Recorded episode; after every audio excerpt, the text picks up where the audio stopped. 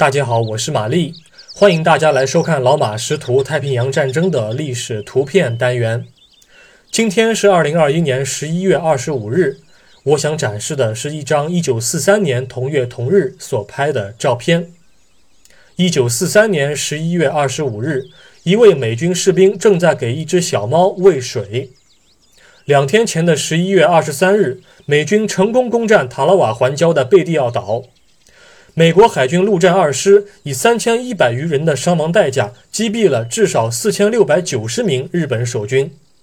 在这数千名守军中，缴械投降的只有十七人，另有大量朝鲜劳工在战斗中阵亡。在日本守军队伍中，还有十四辆九五式轻型坦克也被美军击毁。美军早在登陆贝蒂奥岛之前就已经成功判断岛屿上各类大口径火炮的数量。与早前的情报相比，实战中美军错误估计的守军力量其实是日军的机枪数额。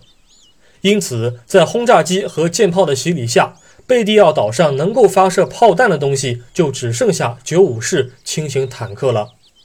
但是，当美军登陆后，日军发现了 M 四希尔曼中型坦克。这下糟了，美方装甲兵都不需要发射穿甲弹，就能够成功的将九五式轻型坦克的成员震晕。日军自己也抱怨，九五式轻型坦克的装甲和纸糊的差不多。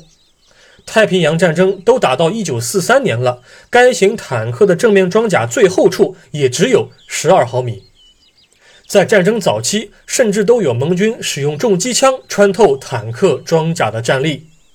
不过，它的底盘倒是给这只小猫提供了避难所，小猫躲在下面可以防风防雨。奇怪的是，这只猫到底是从哪儿来的？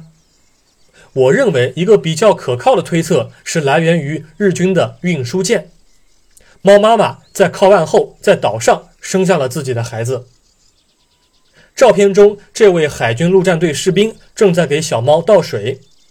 通过对该场景对应的动态影像分析得知，小猫最初对美军非常的害怕，走到阳光下之后，又跑回到了坦克废墟底下。